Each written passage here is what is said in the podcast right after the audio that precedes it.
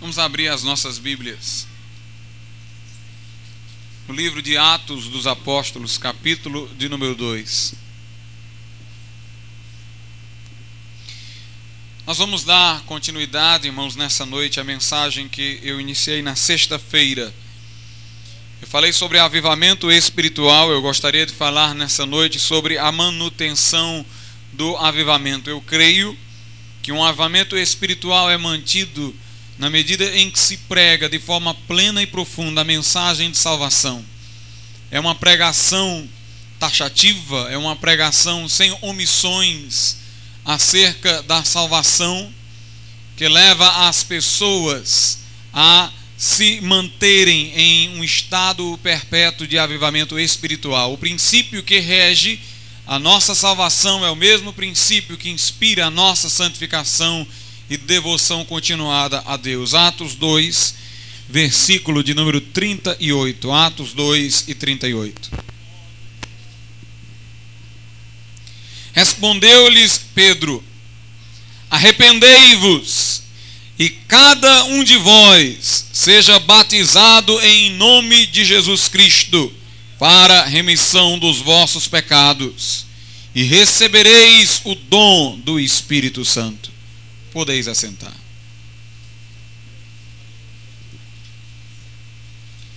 Meus amados irmãos, na sexta-feira falava eu sobre a natureza do avivamento espiritual que ocorreu no dia de Pentecoste.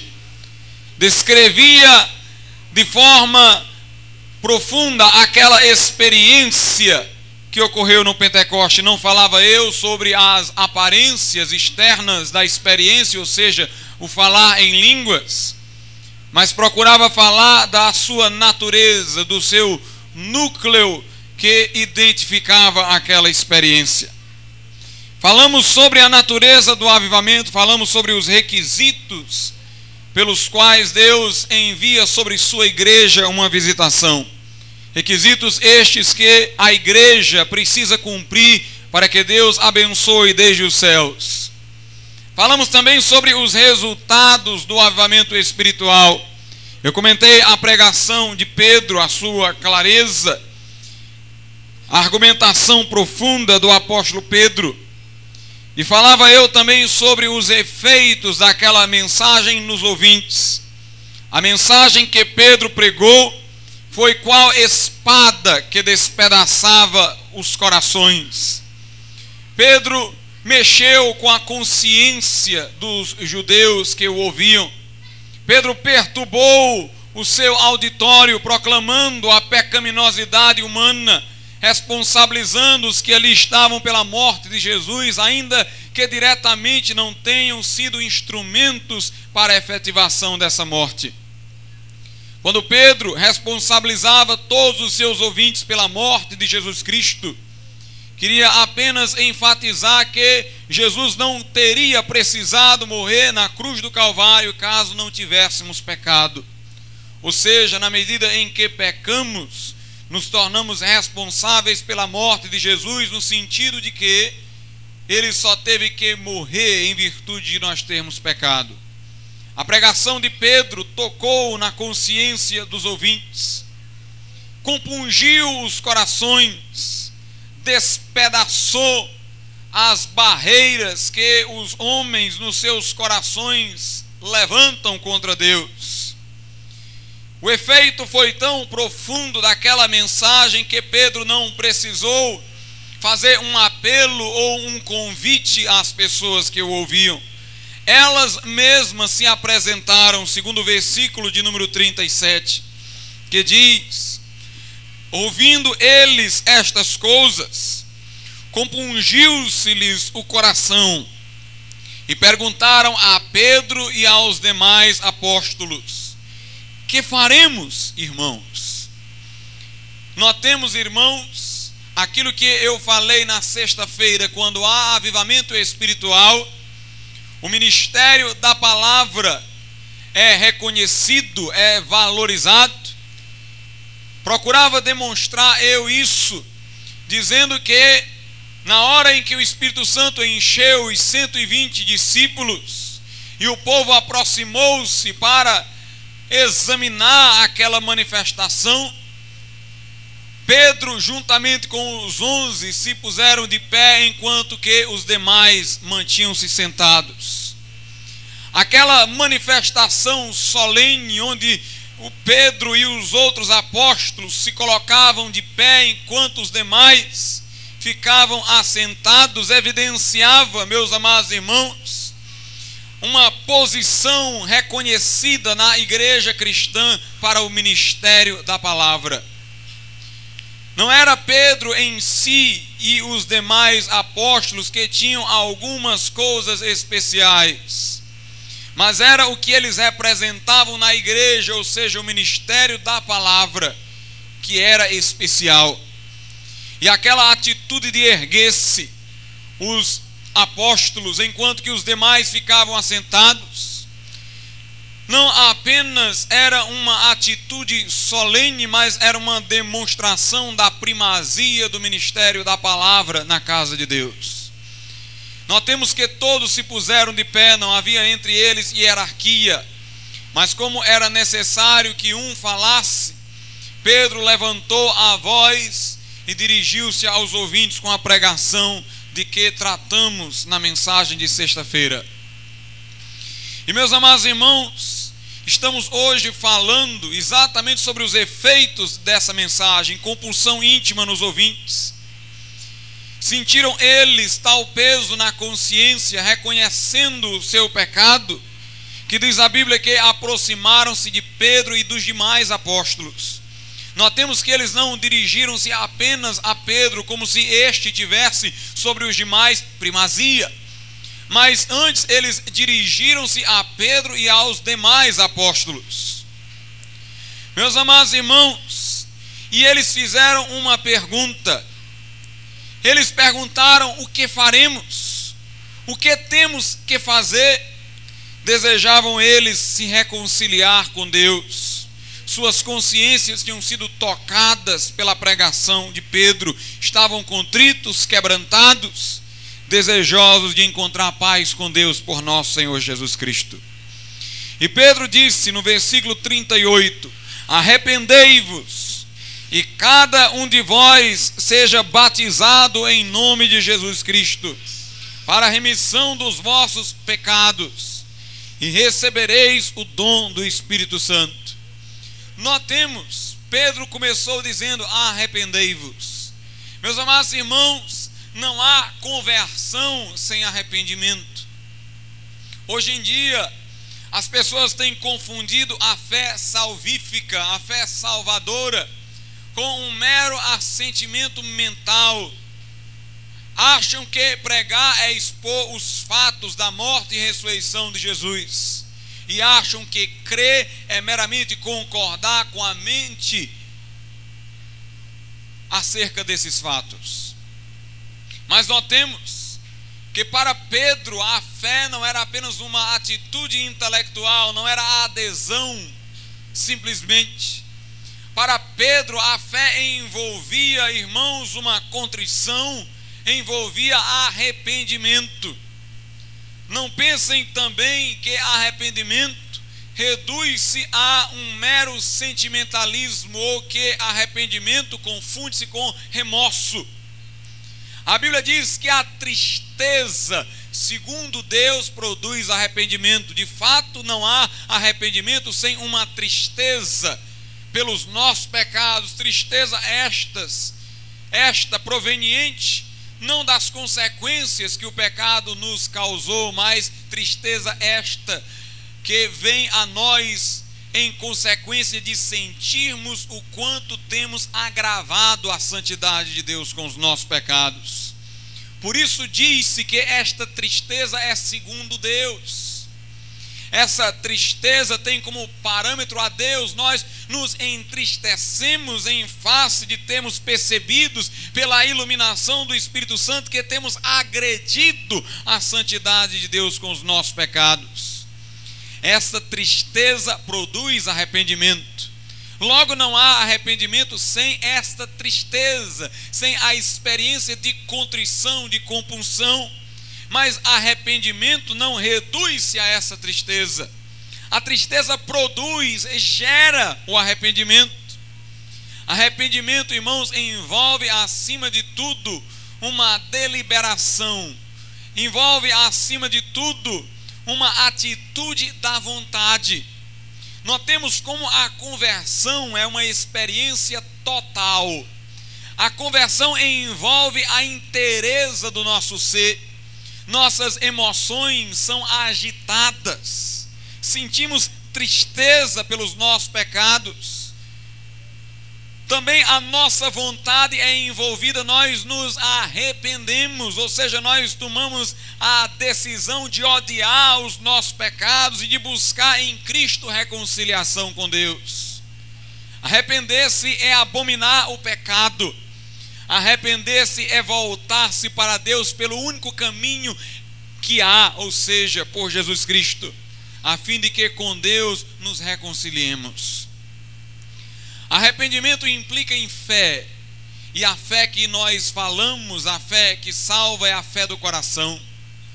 É aquela fé, meus amados irmãos, que não reduz-se, como tenho dito até aqui, a um mero assentimento mental. Porque se a tristeza produz arrependimento, arrependimento produz fé. Nós sentimos tristeza por termos agravado a Deus por, no, por nossos pecados.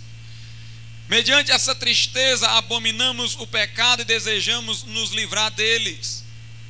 Procuramos a reconciliação com Deus e descobrimos que ela só é possível em Jesus Cristo.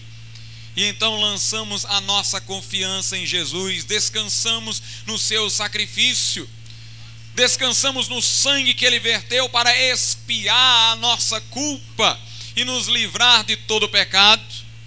Tristeza gera arrependimento, arrependimento gera fé. A fé que nos salva é uma fé que subentende arrependimento, e o arrependimento que nos salva é um arrependimento que subentende tristeza pelo pecado. A fé salvífica, portanto, não limita-se a uma atitude mental de adesão, não reduz-se a uma fé puramente intelectual, indiferente, uma fé que não sacode o coração, não é uma fé, meus amados irmãos, apática ou passiva, é uma fé ativa que lança o homem nos braços de Cristo.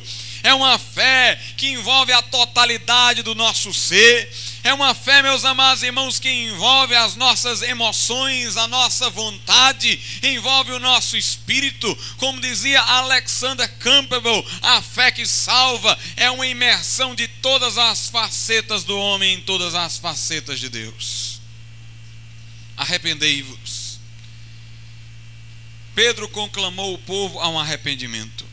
E cada um de vós seja batizado em nome de Jesus Cristo é nessa segunda exigência que Pedro estabelece a fé como meio de salvação. O arrependimento é a base da fé, é o alicerce da fé. É sobre o arrependimento que a fé é construída. Uma fé não alicerçada sobre arrependimento é uma falsa fé. É uma fé sem suporte, é uma fé sem base, é uma fé que não salva. A verdadeira fé meus amados irmãos, assenta-se sobre o arrependimento. Alguém diz, pastor, por que, é que você fala que na segunda exigência está presente a fé, se na segunda exigência só se fala em batismo? Mas vejam bem, aqui se fala em batismo em nome de Jesus Cristo. Sabemos nós que a fórmula correta de batismo é aquela em que o que está batizando diz ao que vai ser batizado: Eu te batizo em nome do Pai e do Filho e do Espírito Santo. Jesus disse aos seus discípulos: Fazei discípulos de todas as nações, batizando-os, ou seja, os discípulos, em nome do Pai e do Filho e do Espírito Santo. Alguém poderia então perguntar: se esta é a fórmula batismal, porque aqui fala então em batismo em nome de Jesus. Alguns têm se perturbado com isso, e há igrejas que têm renunciado à fórmula estabelecida por Cristo e, baseando-se nesse versículo, têm batizado seus membros apenas em nome de Jesus. Mas, irmãos, a fórmula estabelecida por Cristo não pode ser alterada. Porque antes de instituí-la, Jesus disse: Toda a autoridade me foi dada no céu e na terra. Por certo, Pedro aqui não estava contendendo com a ordem de Jesus. Então, pergunta alguém o que é batismo em nome de Jesus Cristo? É aquele batismo onde o que há de ser batizado confessa para que seja batizado o nome do Senhor Jesus Cristo. O batismo nas águas, ele é em nome do Pai, do Filho e do Espírito Santo, da parte daquele que está batizando. Quando eu batizo alguém, eu, bat, eu o batizo dizendo: Te batizo em nome do Pai e do Filho e do Espírito Santo. Mas por parte daquele que está vindo ao batismo, o batismo em nome de Jesus Cristo, da parte dele. Por que, meus amados irmãos? Porque só posso eu batizá-lo se ele antes confessar o nome de Jesus Cristo. Se ele proclamar que Jesus é salvador dele, é na medida em que ele confessa sobre si o senhorio de Cristo, é na medida em que ele proclama a mim que encontrou Jesus como Salvador, que eu o batizo. Portanto, o batismo é em nome de Jesus, na medida em que a nossa visão dirige-se àquele que vem ao batismo. Pedro, quando disse: Arrependei-vos e cada um de vós seja batizado em nome de Jesus Cristo, ele estava dizendo: Arrependei-vos e cada um de vós confesse o nome de Jesus para que eu possa batizá-lo. Na verdade, Pedro estava dizendo: arrependem, arrependam-se e creiam no Senhor Jesus Cristo e o aceitem por Salvador e se entreguem a Ele como Senhor, venham a Jesus e então eu poderei batizá-los. Tanto que Pedro diz: arrependei-vos e cada um de vós seja batizado em nome de Jesus Cristo para a remissão dos vossos pecados. Não é o batismo nas águas que redunda em remissão de pecados é o nome de Jesus confessado, que redunda em perdão de pecados. Por isso que em Romanos, capítulo de número 10, Paulo diz: Se com a tua boca confessares Jesus Cristo e em teu coração creres que Deus ergueu Jesus dos mortos, serás salvo. Notemos, somos salvos em virtude da fé no coração que se expressa pela confissão na boca. Por isso que Paulo diz: é com o coração que se crê para a justiça e com a boca que se faz confissão acerca da salvação. Somos salvos pela fé, pela fé que se revela pela nossa confissão. Nós não somos salvos pelo batismo, meus amados irmãos. O malfeitor que padecia na cruz ao lado da de Jesus Cristo, na última hora se arrependeu de seus pecados e confiou em Jesus, dizendo: Lembra-te de mim quando estiveres no teu reino, sem que ele houvesse sido batizado, porquanto não houve oportunidade para isso. Jesus olhou para ele e disse: Hoje tu estarás comigo no paraíso. Aquele homem não teve tempo de batizar-se, mas Jesus disse: Tu estarás comigo no paraíso. E melhor, Jesus disse: Hoje tu estarás comigo no paraíso. Não amanhã, hoje. Ou seja, aquele homem ali não foi para o purgatório, não, irmãos. Foi direto para o céu, porque o perdão de Jesus é completo e pleno. É perfeito. Arrependei-vos cada um de vós venha para o batismo confessando o nome de Jesus, e pelo nome de Jesus recebereis a remissão de pecados. A Bíblia confirma isso em Lucas, no capítulo de número 24, no versículo de número 46 e 47, que diz: E lhes disse: Assim está escrito que o Cristo havia de padecer e ressuscitar dentre os mortos no terceiro dia, e que em seu nome, em seu nome, se pregasse arrependimento para a remissão de pecados a todas as nações, começando de Jerusalém. Notemos A remissão de pecados nos vem pelo arrependimento em nome de Jesus. A remissão de pecados nos vem em virtude de nós deixarmos os nossos pecados, confiando em Jesus Cristo para nos sustentar no caminho santo. Agora, esta confissão do nome de Jesus e este arrependimento são as condições para o batismo nas águas. O batismo nas águas, meus amados irmãos, é uma manifestação de obediência a Deus. No batismo, nós demonstramos a Deus que estamos dispostos a obedecê-lo em tudo. Batismo significa morte e ressurreição, morte para o nosso ego, para a nossa vontade própria, morte do velho homem que éramos, onde seguíamos os nossos próprios caminhos, e ressurreição para uma vida nova, de serviço a Deus, de submissão a Deus.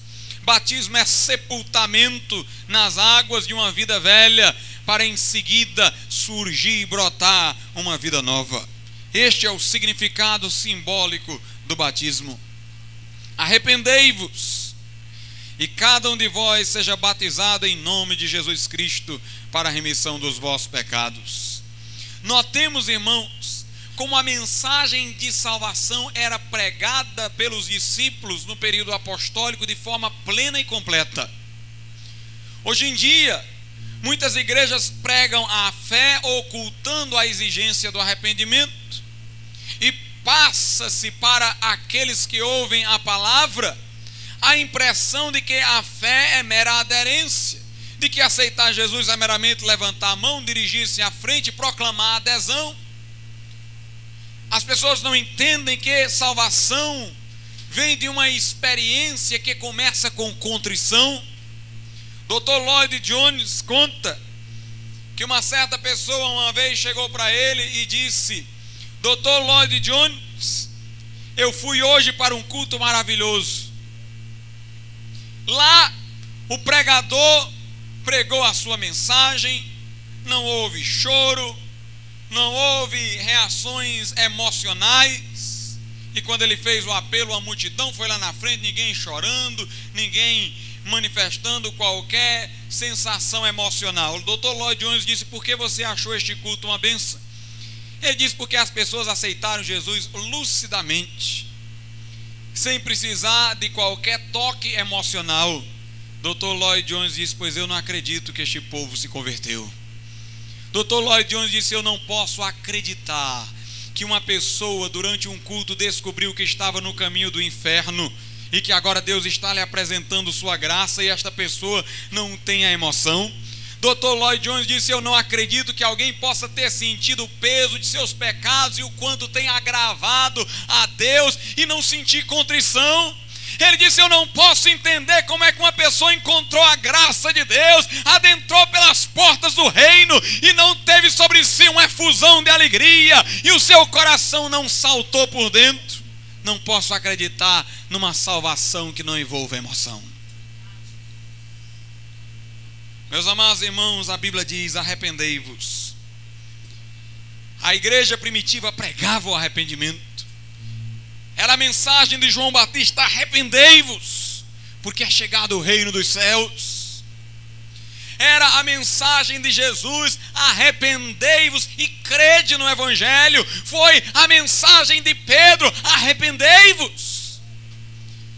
Na época da reforma, alguns distinguiam os anabatistas dos reformadores, dizendo que os reformadores entronizavam tanto a fé que terminavam omitindo o arrependimento.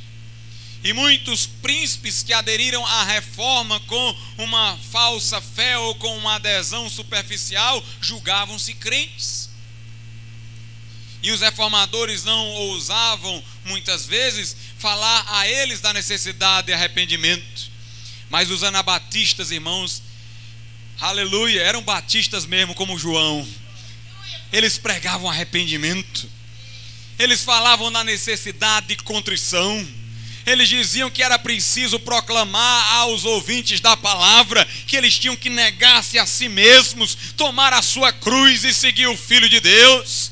Eles lembravam que só a fé salva, mas a fé que salva é a fé que envolve todo homem no caminho de Deus. É a fé que chama o homem para uma vida de santidade. Eles lembravam que a porta é estreita e o caminho é apertado. Eles anunciavam que seguir a Cristo não era apenas andar no mar de rosa, mas era suportar aflições. Meus amados irmãos, aqueles homens, aqueles homens vivenciaram um cristianismo onde a pessoa tinha que pagar o preço para sentir o gosto da vida eterna, não porque Deus exigisse do homem qualquer preço, porquanto o preço que Deus exigia já tinha sido pago pelo sangue de Jesus Cristo.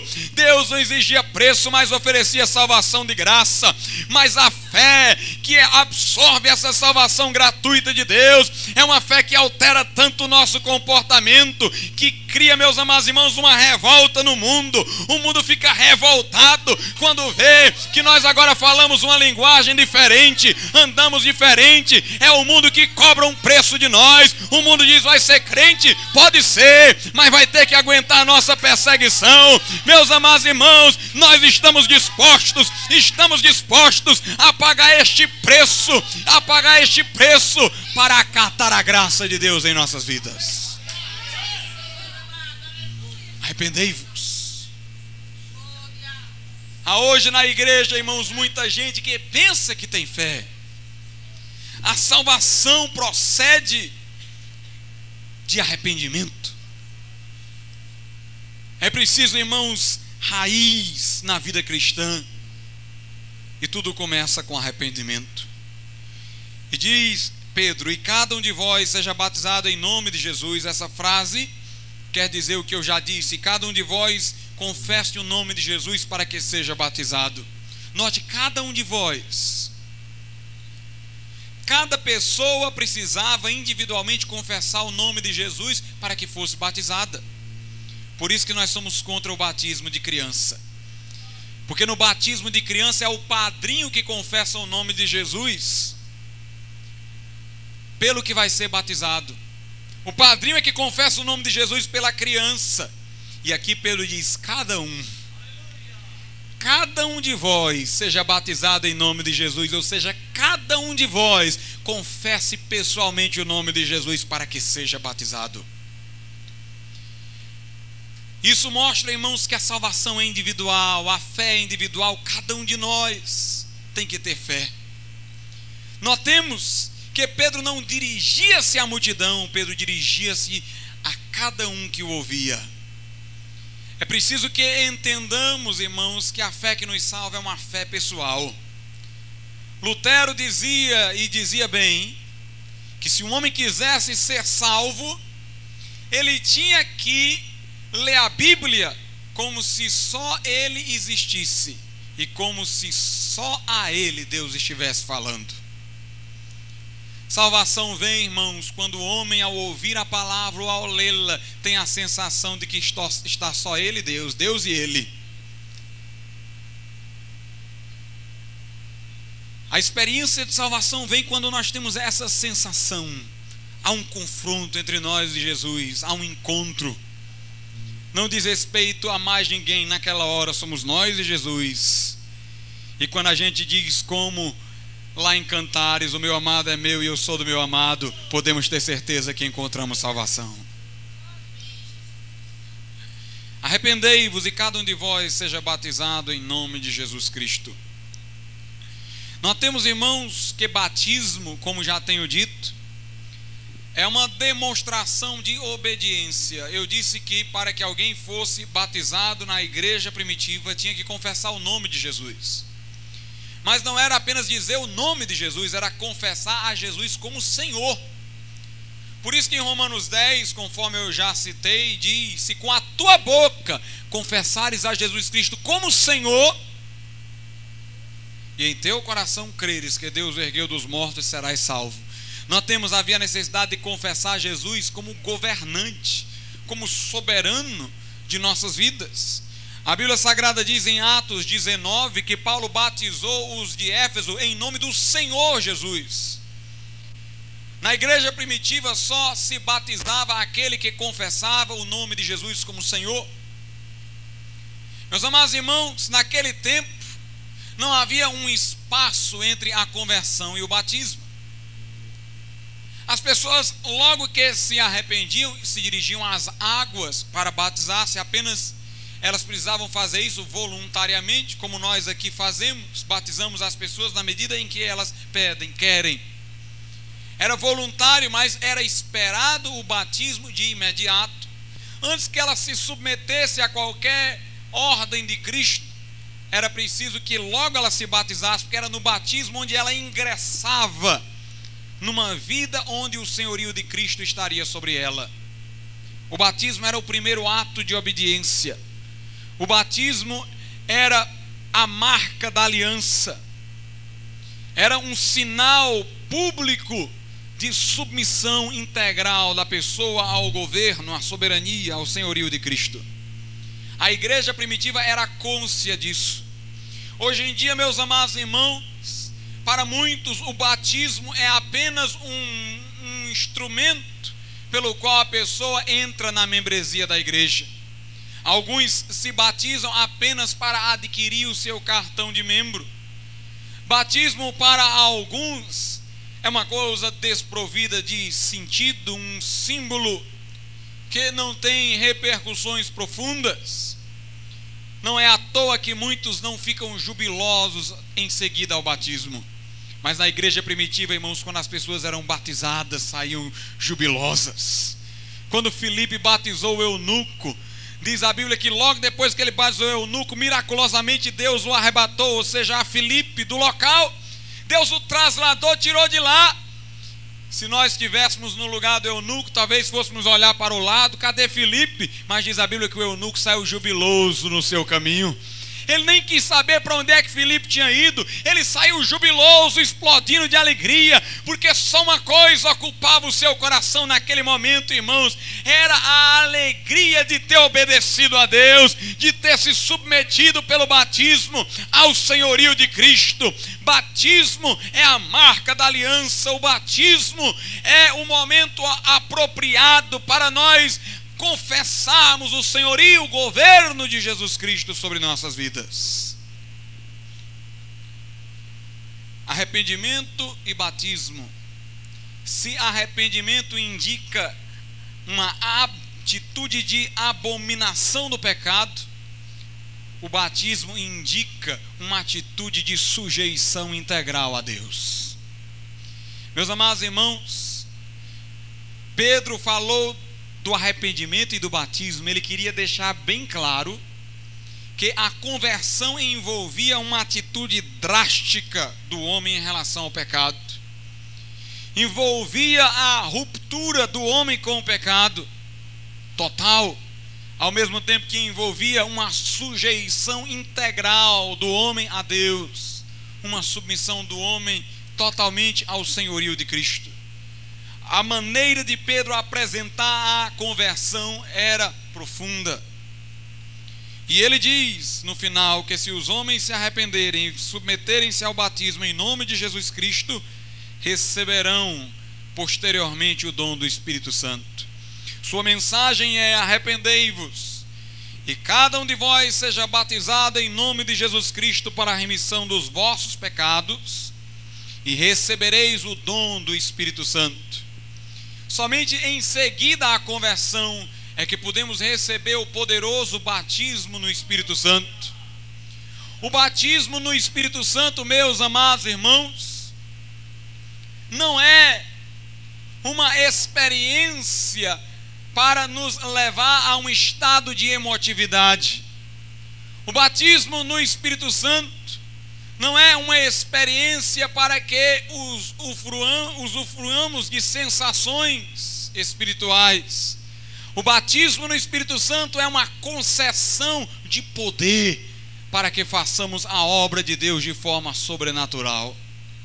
Mas nós temos que Pedro colocou o batismo no Espírito Santo após o batismo nas águas.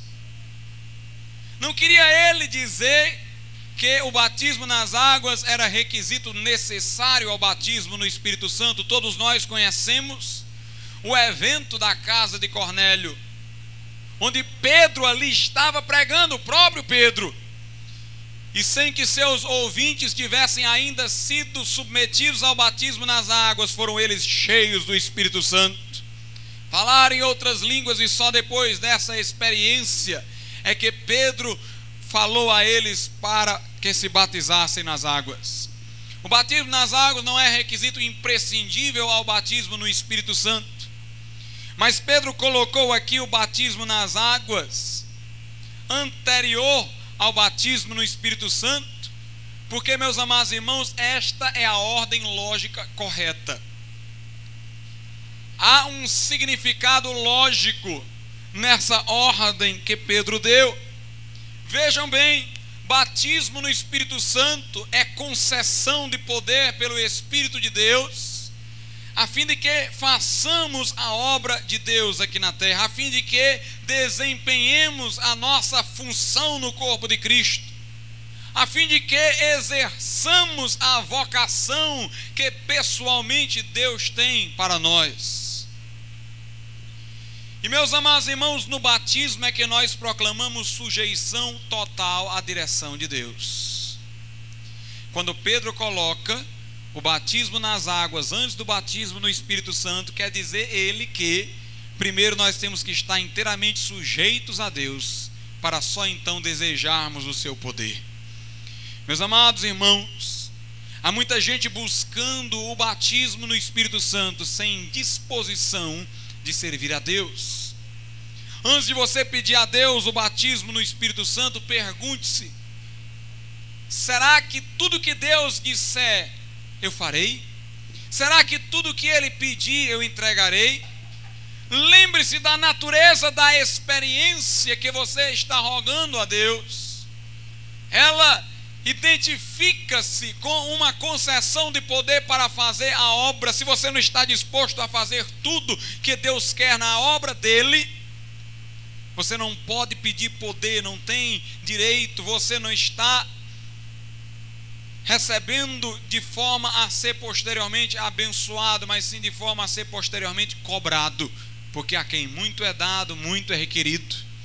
Pedro estava tentando conscientizar os seus ouvintes, irmãos, que eles não deveriam ousar clamar pelo batismo no Espírito Santo, a não ser que estivessem anteriormente inteiramente dispostos ao cumprimento da vontade de Deus.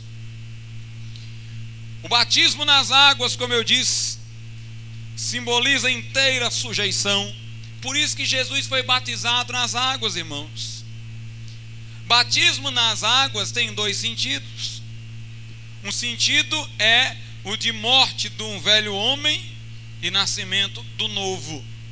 Jesus não foi a João Batista para receber o batismo neste sentido. Não havia um velho homem pecaminoso em Cristo para ser sepultado nas águas.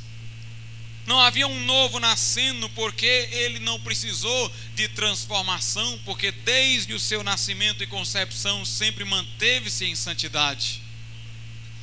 João Batista olhou para Jesus e disse: Eu é que deveria ir a ti, e tu vens a mim.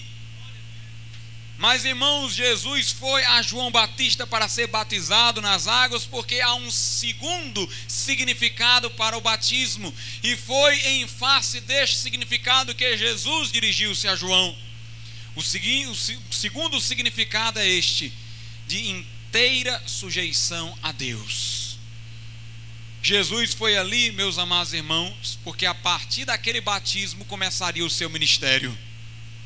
E Jesus submeteu-se ao batismo nas águas para indicar que todo o seu ministério de pregação seria dirigido por Deus.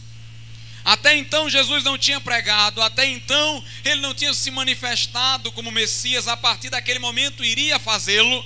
E ele desceu às águas para indicar que tudo que fizesse no seu ministério seria em sujeição total a Deus. Por isso que em uma certa ocasião ele disse: "Nada o filho faz que o pai não venha por ele a fazer". Jesus submeteu-se em tudo ao seu pai, provou isso no Getsemane, quando disse: "Cumpra-se a tua vontade e não a minha". Meus amados irmãos, é preciso que entendamos o que é o batismo nas águas, sujeição total a Deus. se nos batizamos sabendo o significado, se estamos dispostos a nos sujeitar a Deus, então poderemos pedir a Ele batismo no Espírito Santo. Em Atos 1,8, Jesus disse: Recebereis poder ao descer sobre vós o Espírito Santo e sereis minhas testemunhas. A palavra traduzida aí por testemunhas quer dizer mártires, e sereis meus mártires. Nós temos, Jesus não diz, vocês vão receber poder para sentir uma grande alegria. Jesus não diz, vocês vão receber poder para sentir sensações maravilhosas. Jesus diz, vocês vão receber poder para testemunhar o meu nome, ainda que tenham que morrer por isso. Para serem mártires. Meus amados irmãos, quando recebemos poder e entramos no curso da vocação que Deus tem para nós, nós somos perseguidos. Até porque o poder que Deus nos dá cria em nós ousadia de dizer a verdade que não agrada a muitos. Nos nossos dias nós não temos uma inquisição erguida, nós não temos um Nero lançando os cristãos aos leões, mas de outras formas seremos perseguidos. E digo-vos mais: se o avamento intensificar-se, se o poder de Deus fosse derramado efusivamente, por certo desagradaríamos tanto a este mundo que não me seria surpresa se arenas novamente fossem levantadas, se inquisições novamente fossem formadas para perseguir os genuínos cristãos. Meus amados, batismo no Espírito Santo não é uma experiência de sensações, embora seja maravilhosa sob este aspecto mas é uma experiência que nos prepara para fazermos a obra de Deus, ainda que tenhamos que pagar como preço a nossa própria vida. Nós temos como a mensagem de Pedro, irmãos, tinha uma profundidade. Os primitivos cristãos que se convertiam sob a voz dessa mensagem tinham raízes profundas, tinham uma fé inquebrantável tinha uma disposição de servir a Cristo, que não era vencida por qualquer desânimo. Arrependei-vos. Cada um de vós seja batizado em nome de Jesus Cristo e recebereis o dom do Espírito Santo. Meus irmãos, quanto mais profundo o arrependimento, quanto mais profunda a sujeição ao senhorio de Cristo, mais poderosa, poderosa é a eficácia do poder do Espírito Santo. Uma coisa é ser batizado no Espírito Santo, outra coisa é o poder do Espírito Santo em nós ter eficácia. Tem gente que diz, pastor, por que, é que as pessoas hoje são batizadas no Espírito Santo e não fazem mais proezas como outrora? Porque são batizadas no Espírito Santo e não são mais corajosas como os primeiros discípulos? Porque são batizadas no Espírito Santo e não pregam de forma sobrenatural, de forma que os corações sejam quebrantados e tocados? Será que o batismo no Espírito Santo deixou de funcionar de forma alguma, irmãos? É porque os efeitos do poder do Espírito Santo serão em nós tanto mais manifestos, na medida em que for profundo o nosso arrependimento e a nossa sujeição a Cristo. É aqui onde eu quero chegar. Sabe como é que se conserva o avivamento? Sabe como é que se conserva os efeitos do batismo no Espírito Santo? Sabe como é que se intensifica o brilho da visitação do Espírito Santo? Vivendo uma vida, irmãos, de profundo arrependimento, de profunda sujeição a Cristo. Arrependimento é uma atitude para com o pecado, sujeição a Cristo é uma atitude para com Jesus. Nunca houve avivamento sem que as pessoas estivessem sensíveis ao pecado. Sensíveis no sentido de abominá-lo, de rejeitá-lo, de não querer enveredar pela sua trilha.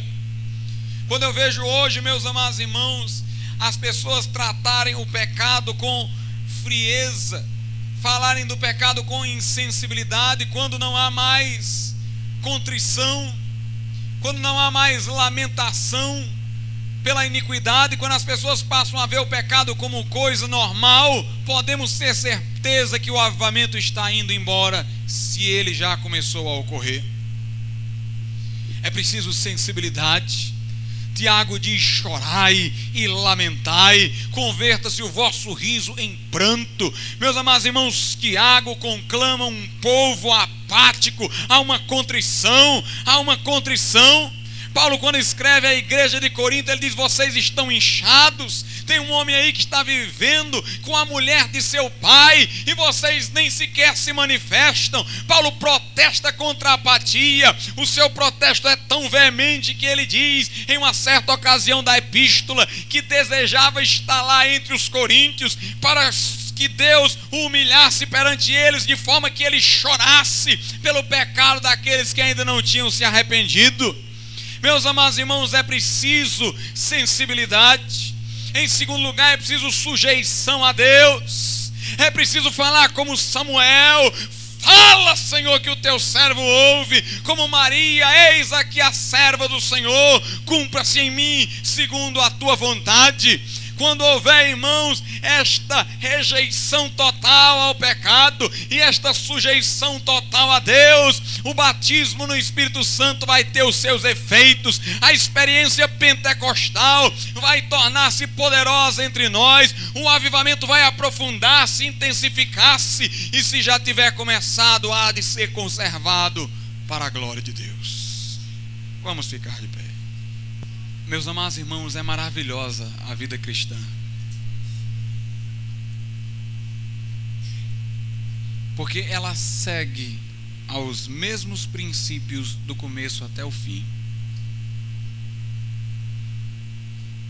Não há novidades, não há acréscimos.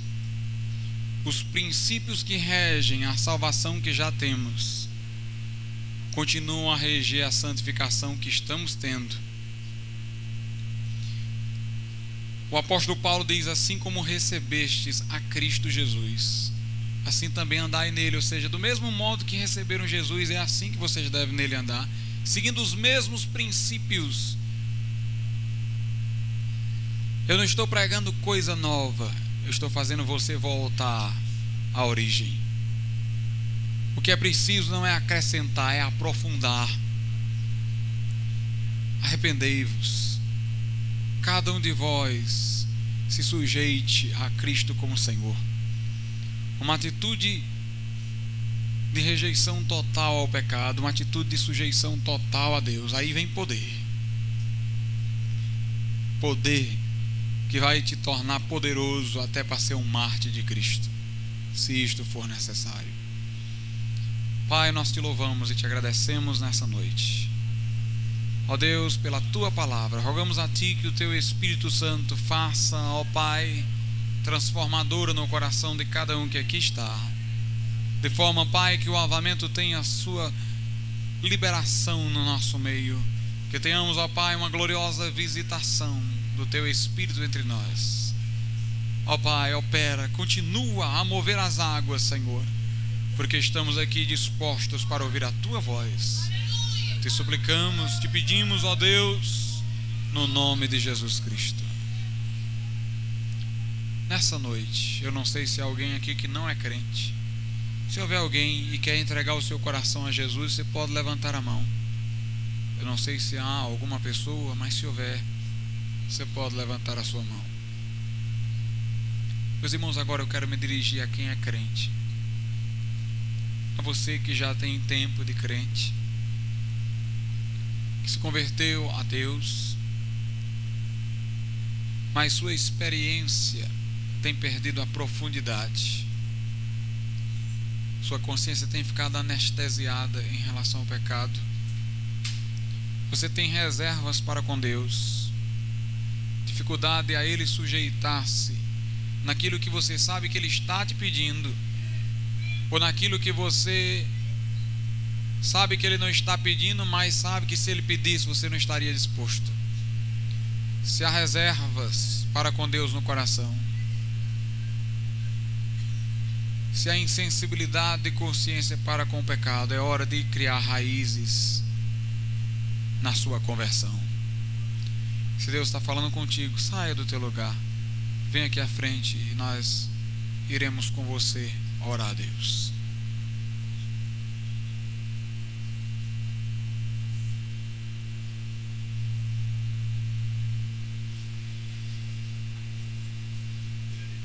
Aleluia. Deus está aqui, irmãos. Deus está aqui.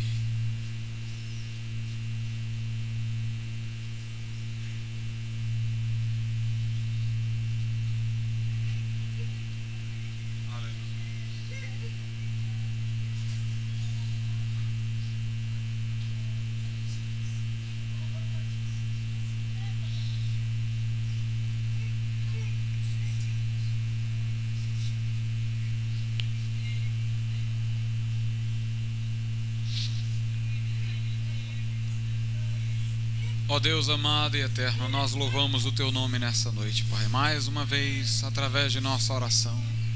Te agradecemos, ó Deus, pelas vidas que se apresentam a ti neste momento, rogando a tua graça e o teu favor. Ó Deus, faze com que raízes profundas, ó Deus, possam ser criadas em seus corações, para que a experiência de conversão seja renovada, Senhor em toda a intensidade da sua essência. Meu Deus, que tu possas nesse instante, Senhor da glória, criar em cada um uma sensibilidade espiritual para rejeitar o mal. Que haja no coração de cada crente, Pai, inteira abertura para ti, sujeição integral à tua vontade. Ó Deus, e que não haja reservas para com a tua direção, para com, ó Deus, a orientação do teu Espírito Santo. Ó Pai, que possamos estar inteiramente imersos em Ti, submissos à Tua voz, ao Teu querer, à Tua vontade, Senhor. Que possamos abominar integralmente o mal e que Tu nos ajude, Senhor, para que um avamento surja e brote entre nós. Ó Deus da glória, que a experiência pentecostal em cada crente tenha os efeitos que na Tua palavra são estabelecidos Ó Deus, que o avamento chegue e seja conservado. Em nome de nosso Senhor Jesus Cristo. Amém e amém.